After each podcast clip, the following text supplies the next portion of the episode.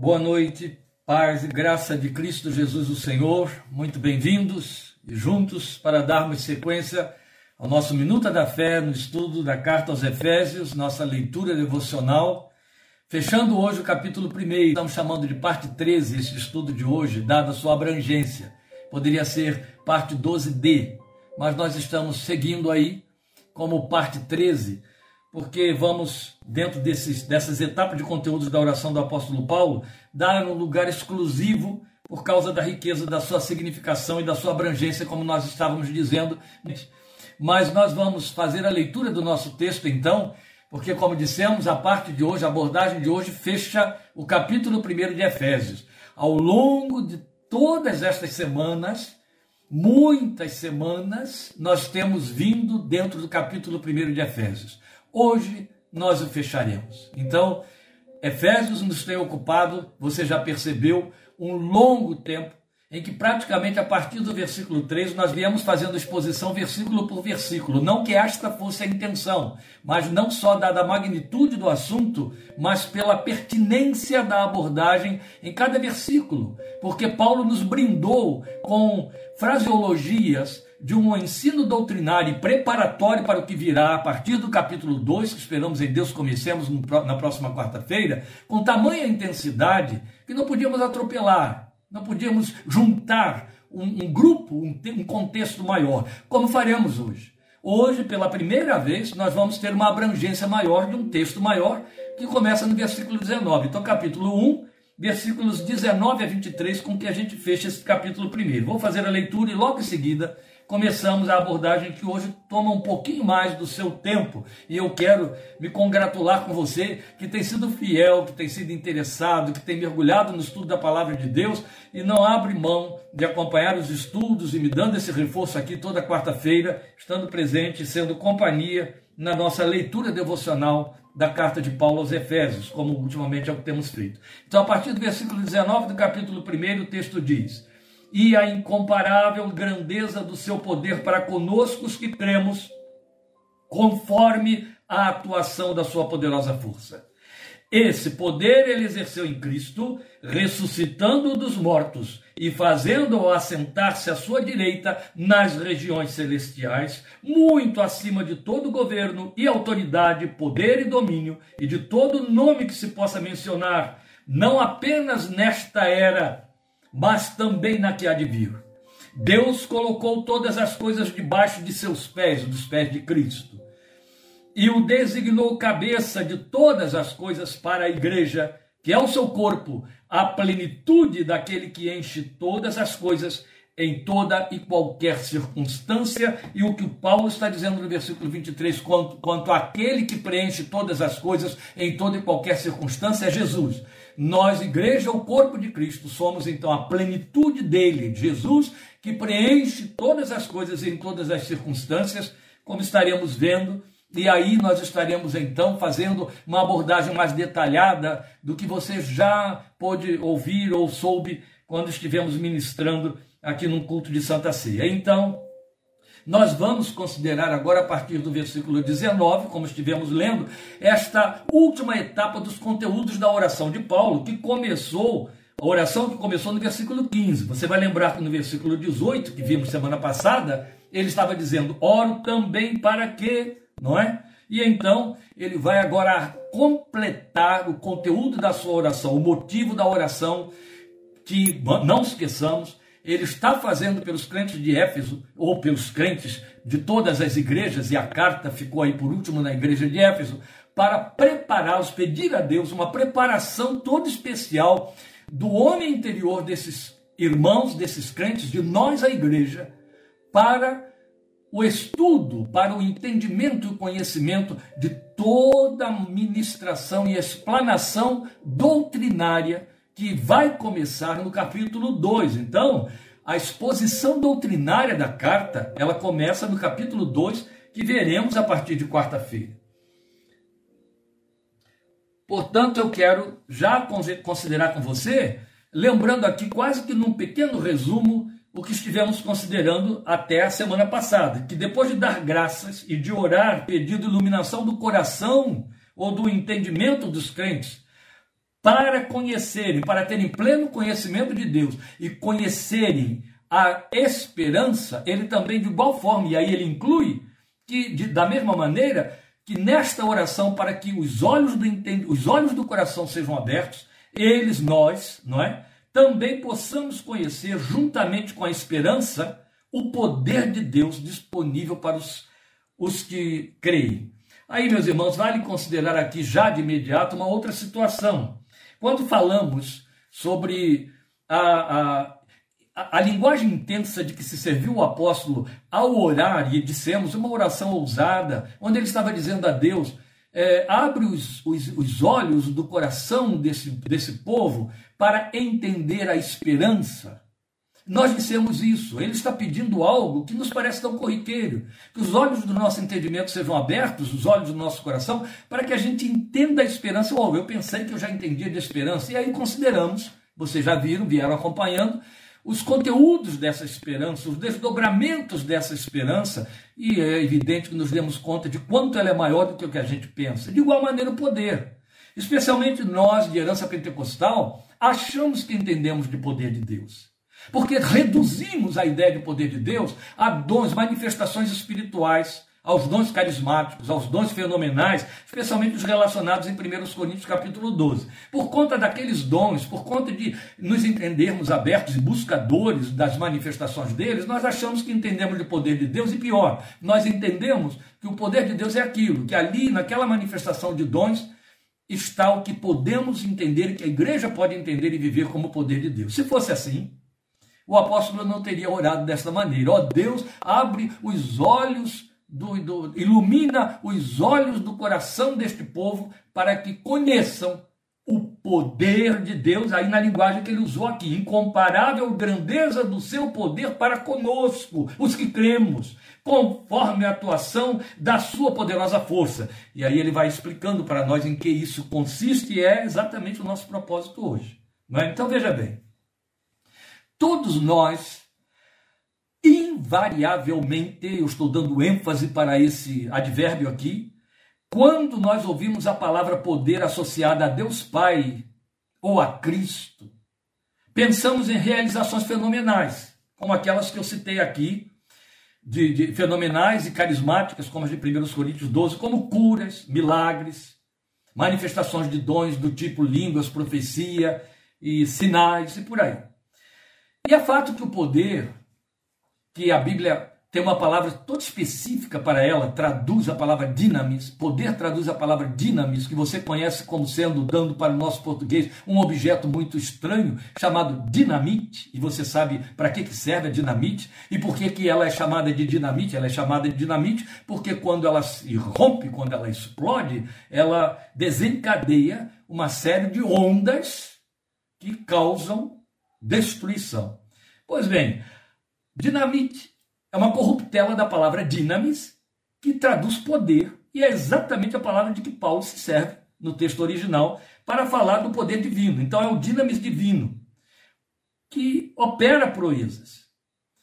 E assim Deus sempre foi conhecido. Né? Tanto é, que nós o invocamos como Todo-Poderoso, e também é fato que o próprio Senhor Jesus, especialmente na oração do Getsemane, deixou isso muito claro. Todas as coisas, Pai, te são possíveis. Quer dizer, nada é impossível para Deus. E quando você fala de possível, e possível é uma derivação de poder, não é? Possível, todo-poderoso, você está falando desse dinamis divino. Agora, outro fato importante no que nos diz respeito, e também quase invariavelmente, aí não é tão invariavelmente quanto eu acabei de citar, nós pensamos nesse poder supremo sempre a favor de nossas petições. Nós pedimos envia o teu poder, e pelo teu poder opera, pelo teu poder faz. Não é assim. Isso constitui a verbalização de nossas orações via de regra. Por isso que eu disse que quase que invariavelmente, não é? Mas de fato, é fato que a palavra de Deus nunca negou a disponibilidade do poder divino a favor daqueles que creem. E Paulo está dizendo: esse poder está disponível para nós os que cremos. Leia aí o versículo 19, é o que você acabou de ler. Então, este texto em questão, especialmente aqui o versículo 19, reafirma isto ainda mais. E basta também a gente lembrar aqui mesmo em Efésios 3,20, no tempo certo, chegaremos lá, então, com detalhe, mais detalhadamente, mas eu não posso deixar de recitá-lo, compõe nossos cânticos de adoração em nossas igrejas. Efésios 3,20, onde na adoração Paulo diz: aquele que é capaz de fazer infinitamente mais do que tudo que pedimos ou pensamos, de acordo com o seu poder que atua em nós. O poder que atua em nós, aqui você tem um reforço de 1,19, confirmando o que estamos dizendo, esse poder de Deus está disponibilizado a nosso favor, mas sempre nós o entendemos como sendo a favor, com exclusividade de nossas petições. Em outras palavras, nós cometemos um equívoco muito frequente neste quesito, e esse equívoco que gostaria que, e entendo que é o que pode ser desfeito hoje aqui com a abordagem deste texto, esse equívoco reside no fato de, por força dos nossos anseios, desinformações ou até mesmo informações distorcidas, nós esquecemos que esse mesmo poder a nós disponível, ele cumpre por mais disponível que esteja para nós, ele cumpre supremamente o propósito divino a serviço de Deus, antes de ser a nosso serviço. Ele não tem compromisso com o fenomenalismo, de jeito nenhum. E aí é importante a gente voltar a um ponto que já consideramos aqui, especialmente domingo, quando estivemos ministrando, que o próprio poder de Deus disponível para nós está condicionado totalmente à vontade soberana de Deus. Temos poder à nossa disposição e devemos crer nele, e está disponível, sim, foi, acabamos de ler. Mas nunca esqueça que, especialmente lá no texto, que é o que mais admiramos e cobiçamos, 1 Coríntios 12, que fala dos fenômenos, dos carismas, Paulo deixa claro para nós que ele atua conforme a sua vontade, fazendo aquilo que lhe apraz. E graças a Deus que é assim, não é? Lembra quando Paulo fala dos, dos dons carismáticos? Ele deixa claro ao entrar no capítulo 13 que eles se tornam totalmente inúteis e eu diria perigosos se não houver caráter por detrás deles, se não houver amor. Se for o poder por si só, ele vai ser usado para engrandecimento do homem. O majestoso profeta, a majestosa profetisa, o grande operador de milagres. E aí esse homem vai manipular com isso sem caráter e ficar rico, ficar famoso, ficar debaixo de muitos holofotes, comprar fazendas, viajar para os Estados Unidos com milhões e milhões de dólares na mala e depois ser preso. Está entendendo? Percebe o que eu estou dizendo? Isso é carisma sem caráter. Paulo deixa claro no capítulo 13 que se não houver amor, não adianta falar em línguas, não adianta profetizar, não adianta ter uma fé de tal maneira que transporte montanhas. São linguagens muito comprometedoras, solenes, sagradas e de advertência para nós, para que não fiquemos só no entusiasmo, empolgados, inclusive esquecendo que a própria manifestação do poder, 1 Coríntios 12, atende a um fim proveitoso, atende aquilo que a Deus apraz não é o que apraz a quem busca, a quem pede, a quem quer, a quem experimenta. Não, é a Deus. Então o poder está antes de ter compromisso com nossas petições, está supremamente comprometido e a serviço do propósito de Deus antes de ser a nosso serviço. Porque, como dissemos, Deus não tem compromisso com fenomenalismo. Infelizmente, é, é, a igreja circense, a igreja que faz espetáculo público para atrair adeptos, ela compromete Deus com o fenômeno, porque sabe que o fenômeno atrai. Isso aí é, acaba virando um, um, aparato circense. Né? Eu dou um espetáculo de fé, eu dou um show da fé, aí eu atraio milhares e milhares de pessoas, porque o povo quer circo. Pão e circo, desde os dias de Roma, é claro. Deus não está comprometido com isso. Não está comprometido com o fenômeno. Cuidado com essa conversa quando você ouve um, um, aqueles tipos de propagandismo dizendo: vem aqui sexta-feira, tal hora, Quinta-feira tá hora, quarta-feira tá hora, Deus vai operar milagre, tá, é tudo muito bonito dito desta maneira, mas é muito não só insultuoso, quanto insano. Porque comete o erro nada decente de assumir e colocar, tentar Deus. Lembra? Pregamos sobre isso, tentador e tentações colocar Deus sob a tentação de ter de cumprir algo para que ele dê espetáculo público e atraia. Isso é muito sério, meus irmãos. Isso é muito sério. Nós estamos consentindo com esse tipo de coisa e pagamos hoje o preço de descrédito como povo de Deus, inclusive neste país, porque fomos aplaudindo, consentindo, calando e deixando rolar coisas indesculpáveis acontecendo em nome do poder e da fé. É o fato de que o poder de Deus, ainda que esteja a favor da misericórdia de Deus, ele nunca vai ultrapassar o equilíbrio e a harmonia moral que Deus investe, porque tem a ver com o seu caráter em todas as coisas. Então Deus jamais estaria manifestando o seu poder para quebrar consequências de abuso de leis espirituais. O que, que eu quero dizer com isso? Ora, você já leu na palavra de Deus, e de forma muito clara, especialmente em Gálatas, o apóstolo Paulo dizer que o homem vai colher aquilo que ele semear. Eu vou dar um exemplo, era isso que eu estava dizendo quando o sinal caiu. Eu vou dar um exemplo muito corriqueiro, muito chulo também, muito feio, mas verdadeiro, algo de que eu tenho muita ciência e que é altamente reprovável, mas que vai, e, e aí vira um leque no qual você vai poder colocar coisas que você também já tomou conhecimento, de que, que tem a ver com esse tentar a Deus, depositando uma fé na manifestação do poder de Deus para aquilo que não presta. Por exemplo, é, durante o período em que a lei seca estava sendo levada a, séria, a sério por parte das autoridades, havia alguns crentes que eu conhecia que iam participar de alguns lugares, alguns ambientes, algumas festas e enchiam, bebiam. Depois pegavam o carro e tomavam conhecimento de que ia passar por um determinado lugar onde lá estava a lei seca operando. Aí oravam, ó oh, Senhor me livra, ó oh, Senhor me livra. E acontecia de ter uma passagem, uma saída qualquer e conseguiam escapar da lei seca, ou o carro deles, que não foi o carro da vez que parou. Aí saíam glorificando e dizendo: Oh Deus, obrigado, o Senhor manifestou a sua misericórdia, o seu poder. Só se foi Baco.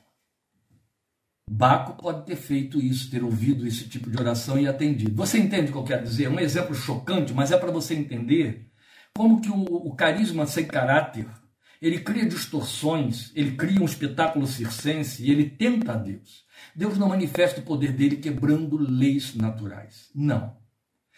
É, é a mesma coisa que eu dizer a você assim: é, olha, Fulano está pendurado naquela janela, correndo um risco enorme de cair. Ah, por que Fulano está pendurado naquela janela? Ah, porque está se divertindo, querendo fazer. Fulano é crente. Aí Fulano cai e se arrebenta todo no chão. Aí alguém vai dizer: puxa vida, Deus não podia livrar? Não. Não só não podia, quanto não quereria e não faria. Porque ele estava investindo contra a lei da gravidade de forma intencional e consciente. Bem, aqui dentro você pode encaixar um sem número de exemplos de que o poder não pode ser visto de forma fenomenal. O poder de Deus se manifesta de forma moral, de forma séria. Ele é cultico e ele é, ele é pedagógico. Entende? Ele tem didática. O poder de Deus não é circense. Ele não faz manifestação de espetáculo para que, ou oh, agora eu vou ser crente. Não, mesmo porque Aí vamos falar com experiência de longa caminhada. Todos aqueles que é, se admiram e se deixam atrair por manifestações sobrenaturais, eles, na mesma intensidade com que creem e depositam a sua fé, eles recuam e apostatam quando o fenômeno não se repete mais. E aí, vale dizer aqui, antes de entrar nas considerações que Paulo faz sobre esse poder, vale dizer aqui, lembrar que o poder de Deus sofre suspensões periódicas ou de contínuo, conforme as circunstâncias e necessidades disto acontecer. Lembremos que o Senhor Jesus se negou a operar sinais quando lhe foi requerido. E não só, ele disse que em Cafarnaum ele não estaria operando sinais porque a incredulidade ali era grande. E então ele não operaria sinal no meio de incrédulos, ele não daria espetáculo para atender a Herodes, que estava pedindo que ele fizesse algum espetáculo tipo circense manifestando seu poder. E todos nós sabemos que o poder manifestado através do Senhor Jesus não só era extraordinário, quanto era incomum, era fenomenal. Vamos lembrar aqui a sua caminhada sobre as águas. Que é coisa mais fenomenal do que esta? Depois disso, nós temos as ressurreições, mas aí vamos lembrar dos profetas que antes dele também ressuscitaram mortos. Agora, andar sobre as águas, hum? entende? Então veja, meus queridos, Paulo usa expressões de reforço aqui para falar do poder de Deus. Ele ora para que nós conheçamos. Opa, como isso é importante. Ele não diz para que experimentemos, não foi isso que estava na oração dele. Ele ora para que conheçamos tanto quanto o Senhor Jesus, repreendendo o estado dos seus, disse isso: vocês erram porque não conhecem o poder de Deus. Ele não disse, erram porque não experimentam o poder de Deus, ou porque não creem no poder de Deus. Não, é porque não conhecem. E a oração de Paulo, volte aí ao versículo 19, é exatamente esta: para que conheçam o teu poder para conosco, os que cremos. A forma como tu manifestas este poder em nós, os que cremos. Então eu tenho de continuar voltando à leitura do versículo 15, 20, onde ele vai definir esse poder, dizendo: Esse poder ele exerceu em Cristo, ressuscitando dos mortos e fazendo-o assentar-se à sua direita nas regiões celestiais. Amados meus, esse versículo 20 diz tudo o que eu estava falando aqui até agora. Percebe? Paulo está falando sobre poder. Eu acabei de fazer um preâmbulo tão grande, interrompido duas vezes aí pela queda do sinal, as quedas do sinal. É, eu fiz um preâmbulo enorme para mostrar a você que Paulo não está falando do poder fenomenal, o poder de sinais. Ele está falando da natureza do poder e de que maneira Deus põe esse poder a nosso favor. Que poder? De que tipo de poder? Ora, ele manifestou esse poder em Cristo. Aí você imediatamente lembraria de quê? Ou Jesus curando, é, é, limpando leprosos, Jesus ressuscitando mortos, Jesus multiplicando pães, Jesus transformando água em vinho, Jesus curando, curando, curando, abrindo olhos aos cegos, andando sobre as águas, aquietando o mar em fúria, Imediatamente vem na sua cabeça que quando Paulo estava dizendo este poder ele manifestou em Cristo, ele estaria se referindo a essas manifestações fenomenais. Não. Volte ao texto. Quando ele diz que esse poder que Deus pôs disponível para nós, ele o manifestou em Cristo, ele define como. Então ele deixa claro: ressuscitando dos mortos e fazendo-o assentar-se à sua direita nas regiões celestiais. Vou voltar a considerar isso aí para sua aplicação, mas eu quero agora avançar no versículo 21, onde ele vai mostrar a natureza desse poder. Aliás, no 23, 22. Então no 21 ele diz assim: levantando e colocando acima, é, é, nas regiões celestiais, aí 21, muito acima, muito acima, não é só acima, muito acima de todo governo e autoridade, poder e domínio, de todo nome que se possa mencionar, não apenas nesta era, mas também na que há de vir. Deus colocou todas as coisas debaixo dos seus pés e designou, pois bem. No 19, ele define esse poder dizendo assim: incomparável grandeza do seu poder para conosco incomparável grandeza do seu poder para conosco os que cremos, conforme a atuação da sua poderosa força. Você percebe que parece haver aí um grande número de expressões redundantes? Esta é a impressão que você tem. Mas observe o que, que ele diz. Vai usar de superlativos para descrever a manifestação desse poder.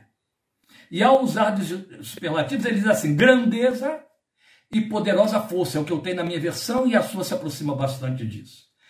Poderosa força pode ser traduzida por vigor da sua energia, e a palavra energia aparece aqui. É essa palavra energia, energia como energia elétrica, energia da dinamite, quando explode, é, ela, ela libera energia. É disso que ele está falando. Esse poder de Deus libera energia para fazer coisas acontecerem. Então, o que, que ele está ensinando para nós? O poder e seus efeitos. O poder e os efeitos do poder, como ondas que se propagam após uma deflagração de um artefato bélico. Daí eu ter falado em dinamite, não é? Então, mal comparando, para que os irmãos compreendam bem esses superlativos de que ele se serviu para definir esse poder, seria a pressão que faz jorrar a centenas de metros acima da superfície a lava incandescente que explode a quilômetros de profundidade nas entranhas de um vulcão. Então, estamos falando de uma força que move obstáculos poderosos e resistentes. Exatamente o que o apóstolo tinha em mente.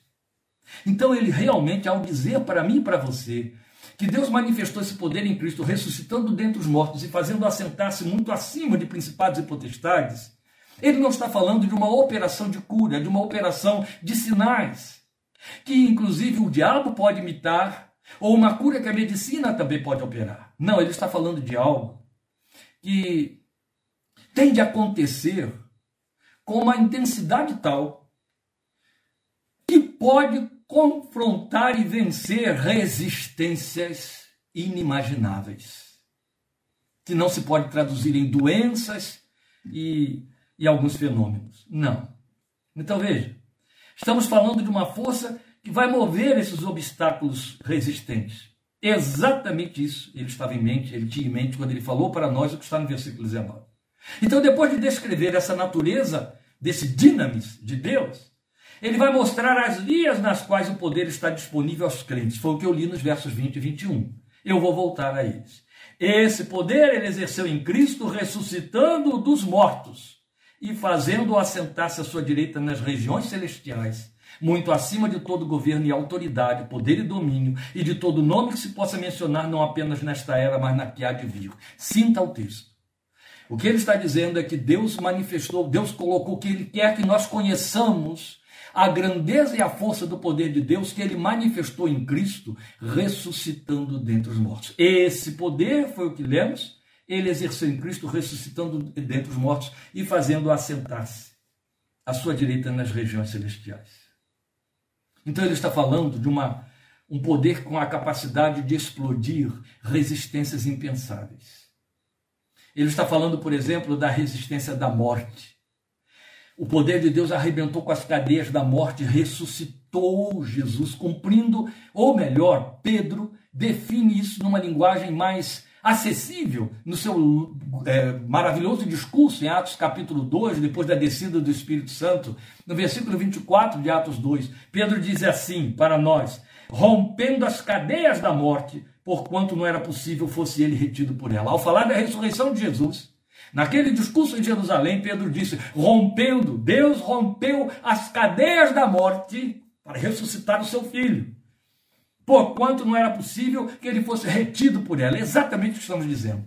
Uma resistência poderosa chamada morte foi arrebentada pelo poder da ressurreição que Deus manifestou em Cristo, ressuscitando dos mortos, e aí elevando, ó, a lava explodiu lá embaixo, e expulsou para fora da boca do vulcão, levando Jesus à exaltação de se assentar ao lado do Pai e muito acima de todas as autoridades e poderes. Percebe? É esta linguagem que ele está usando, esta figura de linguagem com uma beleza extraordinária, para falar de um poder que não é o poder que se manifesta num ato de culto. É o poder que reside sobre mim sobre você. O que ele está dizendo é: o mesmo poder que arrebentou as cadeias da morte e ressuscitou o seu filho, está disponível para você, está sobre você, crente, você que crê, para fazer a mesma coisa no momento certo. Vai arrebentar as cadeias da morte e te levar à glória da vida do Éden com Cristo Jesus, o Senhor. Porque Jesus morreu de fato e ele foi de fato sepultado. Então a sua morte não foi uma coreografia, sua morte foi real. Como real é a morte daqueles que partiram dentre nós. E como será a nossa própria morte no seu devido tempo. Então, nesse sentido, ela é uma cadeia para o corpo inerte. Ela tem seus grilhões.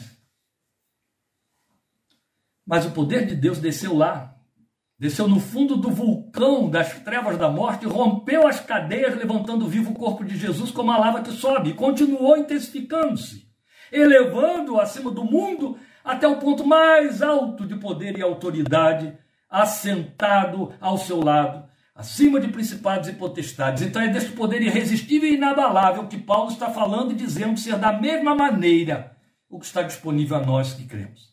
Então está comprometido a arrebentar com as nossas cadeias da morte, ressuscitando-nos com Cristo, com ele nos fazendo assentar muito acima de todo principado e autoridade, conforme bem definidamente ele vai dizer em Atos 2,6, que no tempo devido nós estaremos considerando. Neste momento eu só vou ler sobre isso aí, em cima de que poucos param para pensar, não é? Deus nos ressuscitou com Cristo e com ele nos fez assentar nas regiões celestiais em Cristo Jesus. Estaremos lá no momento certo. Quero apenas que você perceba que Paulo está falando de algo que só vai se manifestar quando nós experimentarmos a redenção do nosso corpo, mas que já está latente, já está é, introjetado dentro de mim de você. O poder da ressurreição já me foi dado. Foi isso que Paulo disse em 1,19.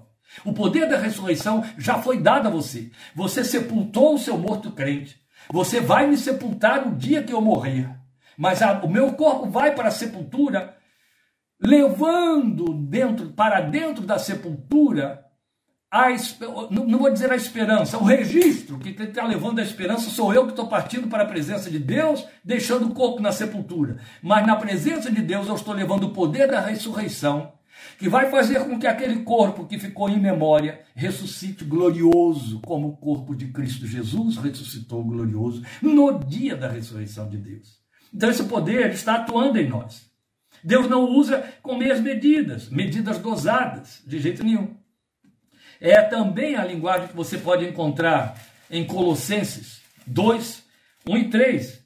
Ele diz: é, é Colossenses 3, perdão, 1 e 2, ele diz, portanto, já que vocês ressuscitaram com Cristo, olha como é que ele põe isso no presente, já que vocês ressuscitaram com Cristo, procurem as coisas que são do alto, onde Cristo está sentado à direita de Deus. Mantenham o pensamento nas coisas do alto e não nas coisas terrenas, pois vocês morreram. Eu ainda estou aqui vivo e ele disse que eu já morri, morri, eu morri em, na morte de Cristo na cruz. E agora a sua vida está escondida com Cristo em Deus. Quando Cristo, que é a sua vida, for manifestado, então vocês também serão manifestados com Ele em glória. Esse poder já paira sobre mim e sobre você.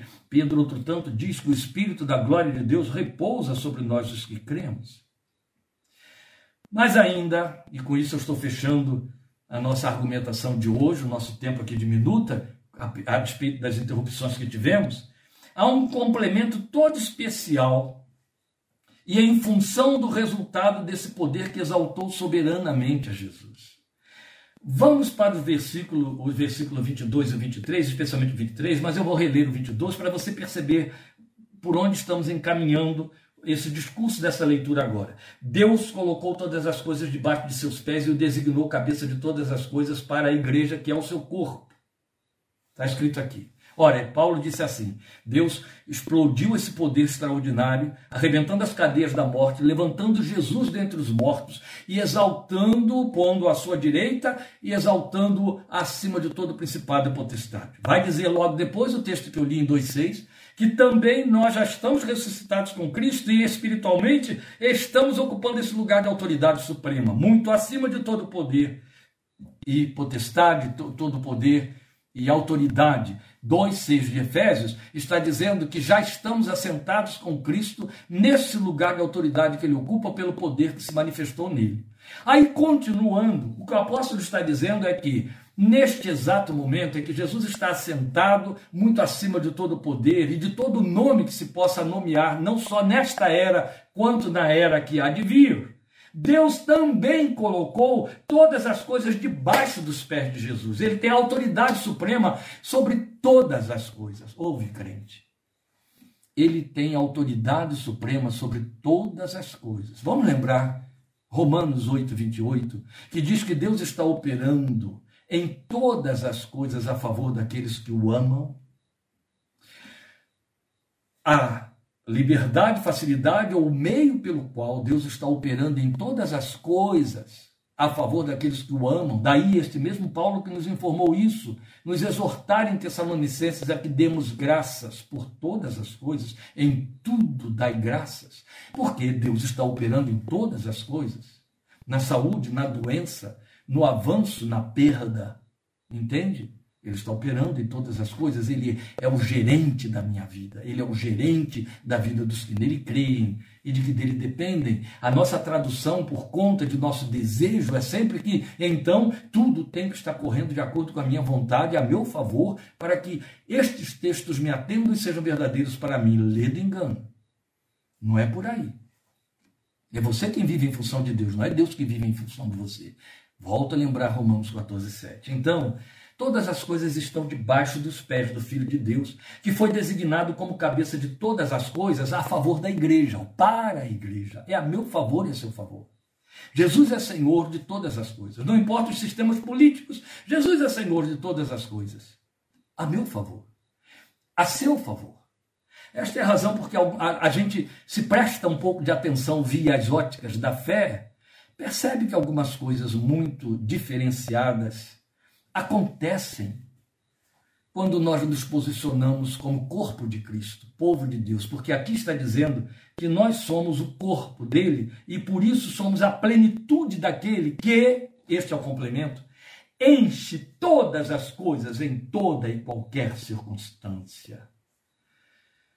Vamos pensar ligeiramente sobre isso e encerrar.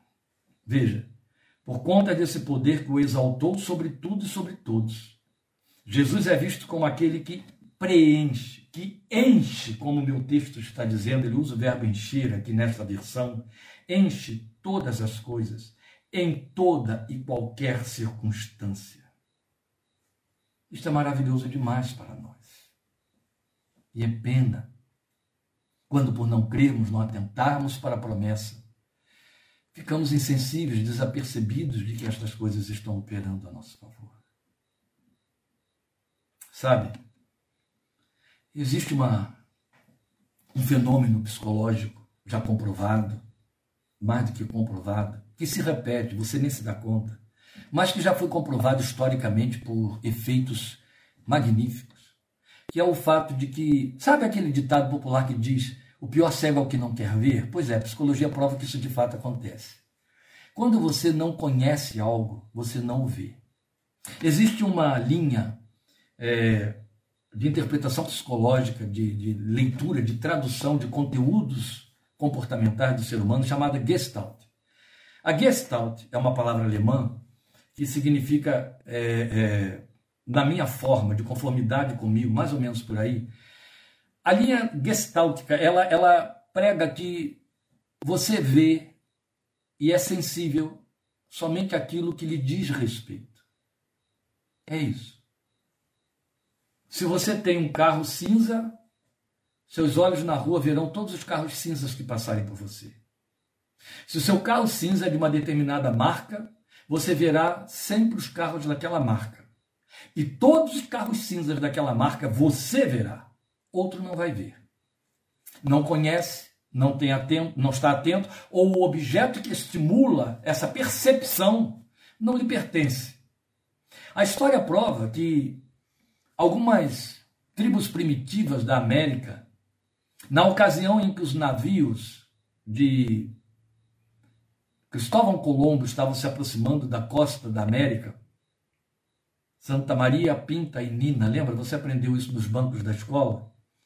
É, havia, isso aí foi relato que ficou escrito na história, havia alguns indígenas, à medida que o, navio ia se aproximando, ele ia reduzindo, parando, né, reduzindo velocidade, baixando as velas para reduzir a velocidade, porque eles estavam vendo terra, que a, a história conta que Cristóvão Colombo entendeu que era a Índia. E, na verdade, é, alguns índios começaram a sentar em pontos mais elevados da costa e olhar firmemente para o mar, porque percebiam algumas ondulações acontecendo que eles não conseguiam entender o que era. Mas eram poucos, eram unidades de observadores que estavam chamando a atenção de outros, mandando olhar na direção do mar, porque percebiam que havia algo diferente acontecendo no mar a uma longa distância. A grande maioria não via nada e em pouco tempo se mostrou desinteressada. Mas aqueles observadores continuaram olhando firme, até que conseguiram identificar as embarcações, seus mastros, as velas. Nunca tinham visto um barco nunca tinham visto uma caravela, nunca tinham visto um navio, então não havia uma correspondência mental para que pudesse haver identificação visual do objeto. Foi necessário muita atenção. A partir do momento em que eles viram, eles descreveram para os outros desinteressados o que estavam vendo. E aí aquela gente correu para a praia e olhou para lá, e através da imagem mental criada pelos observadores, conseguiram então identificar os navios que estavam lá no mesmo lugar o tempo todo. E que antes ninguém percebia. Esse fenômeno continua acontecendo comigo e com você o tempo todo, nas coisas do dia a dia, mas o lamentável, profundamente lamentável, crente, igreja, meus irmãos, é que esta situação ocorre no terreno da fé.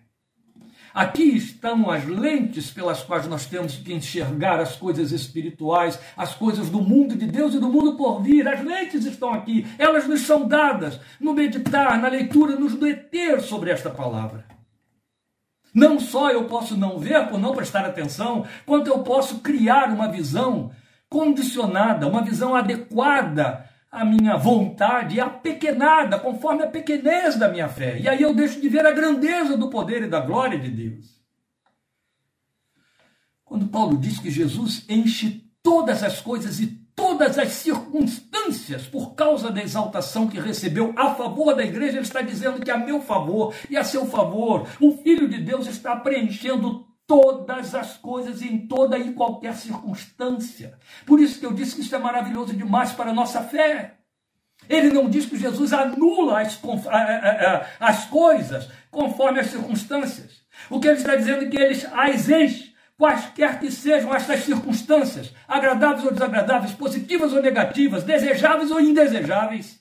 O Filho de Deus não as anula, ele as preenche, ele as complementa, ele as é, é amolda a favor da igreja, não é a favor do seu vizinho não crente, senão, né, então é por aí, por aí. Não. É a favor daqueles que se santificam, daqueles que o buscam, daqueles que estão separados para ele, que se tornam povo dele, igreja não é denominação, igreja, povo de Deus, a favor deles. Jesus preenche todas as coisas em toda e qualquer circunstância. Disso nós entendemos, das circunstâncias da vida, nós nos ocupamos delas. Às vezes até afetivamente, não é verdade? E aí acumulamos ansiedades, acumulamos fobias, angústias, porque elas estão nos assustando, nós estamos inseguros, nós estamos sem controle delas. Aqui está a palavra dizendo: olha, o Filho de Deus, que tem autoridade sobre todas as coisas, a seu favor, está preenchendo todas estas coisas. Todas as circunstâncias, ele está preenchendo. Veja-o, enxergue-o nelas. Abra seus olhos da fé. Olhe, lembra, ele orou exatamente assim: ó oh, Deus, eu peço que os olhos do coração deles sejam abertos, para que eles vejam, conheçam a esperança, conheçam esse poder a seu favor. Entende? Por isso, descanse, crente. O poder de Deus está disponível em Cristo a nosso favor, de maneira que Ele pode e enche todas as coisas. Ele preenche as partes que faltam. Glória ao seu nome. Ele supre. Sempre foi assim. Ele dá conta do que ficou por acontecer. Não importa quanto suas forças não tenham dado conta. Para conhecer o sentido prático e espiritual disto, eu deixo com você o último texto e a gente encerra porque ele preenche pelo seu poder todas as coisas em nossa vida e quem nos ensina isso em cima de uma experiência pessoal, particular, cobiçada por mim e por você, jogada em nossos cultos, em nossas orações, nos pedidos de oração, na forma como queremos exercer a fé, é Abacuque. Abacuque 3, versículos 17 a 19, no seu canto que ele diz: mesmo não florescendo a figueira, ó, circunstâncias que estão deixando vácuos, mesmo não florescendo a figueira, não havendo uvas nas videiras, mesmo falhando a safra de azeitonas, não havendo produção de alimento nas lavouras, nem ovelhas no curral, nem bois nos estábulos. Ele está usando uma linguagem agropecuarista porque isso pertencia à realidade econômica do seu povo na sua época, a sua realidade. Isso aqui se traduz nas coisas do dia a dia, das suas subsistências, para mim, para você, atualizadas e contextualizadas. Aí ele vai dizer no versículo 18: apesar disso, todavia, ainda assim, como diz a minha versão, Eu exultarei no Senhor, me alegrarei no Deus da minha salvação. O Senhor, o soberano, é a minha força. Ó, ele preenche, não importa o que esteja vácuo, com vácuo e faltando, ele preenche. Ele é a minha força. Ele faz os meus pés como os do servo, faz-me andar em lugares altos. Glória a Deus, aleluia, porque o poder de Deus em Cristo é tudo de que eu e você precisamos e ocorre para preencher todas as coisas, em toda circunstância, a favor da igreja. E foi isso que Paulo diz, foi por isso que orou, pedindo a Deus que abra os olhos do nosso coração. E que em nome dele, e por isso e nisso e nesta direção estarei orando e convido você a orar também nos próximos dias. A partir de quarta-feira, vamos caminhar pela maravilha dessa doutrina densa do que a, no, a nossa fé pertence que ele descortina para nós a partir do capítulo 2 desta carta. Então ele fez toda esta vasta introdução preparatória do capítulo 1 e agora começa a abordar toda a doutrina da nossa riqueza espiritual em Cristo e eu convido você a convidar outros a fazerem conosco esta caminhada. Amém. Queira, deseje que o outro cresça com você, em nome do Senhor Jesus. Deus te abençoe. Obrigado por sua paciência. Suportou aí a queda duas vezes do nosso sinal e o avanço 20 minutos do nosso tempo, mas fechamos o capítulo primeiro e assim pudemos cumprir a minuta de hoje como desejado. Em nome de Jesus, estaremos juntos quarta-feira e também domingo, 17h30, querendo Deus. Obrigado por sua companhia. Deus te abençoe e te fortaleça. Amém.